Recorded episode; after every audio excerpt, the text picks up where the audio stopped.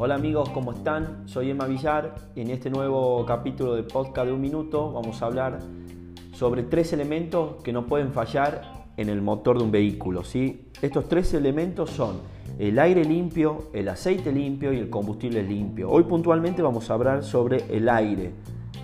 Estos tres componentes son fluidos. Para que nosotros tengamos un funcionamiento correcto del motor, estos fluidos tienen que llegar limpios. ¿Quiénes son los encargados que estos fluidos lleguen limpios? Son los filtros.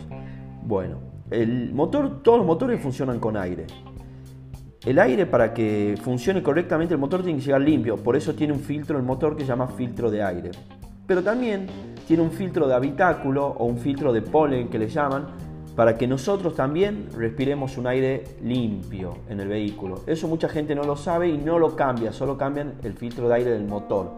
Y también es esencial que los filtros sean de muy buena calidad.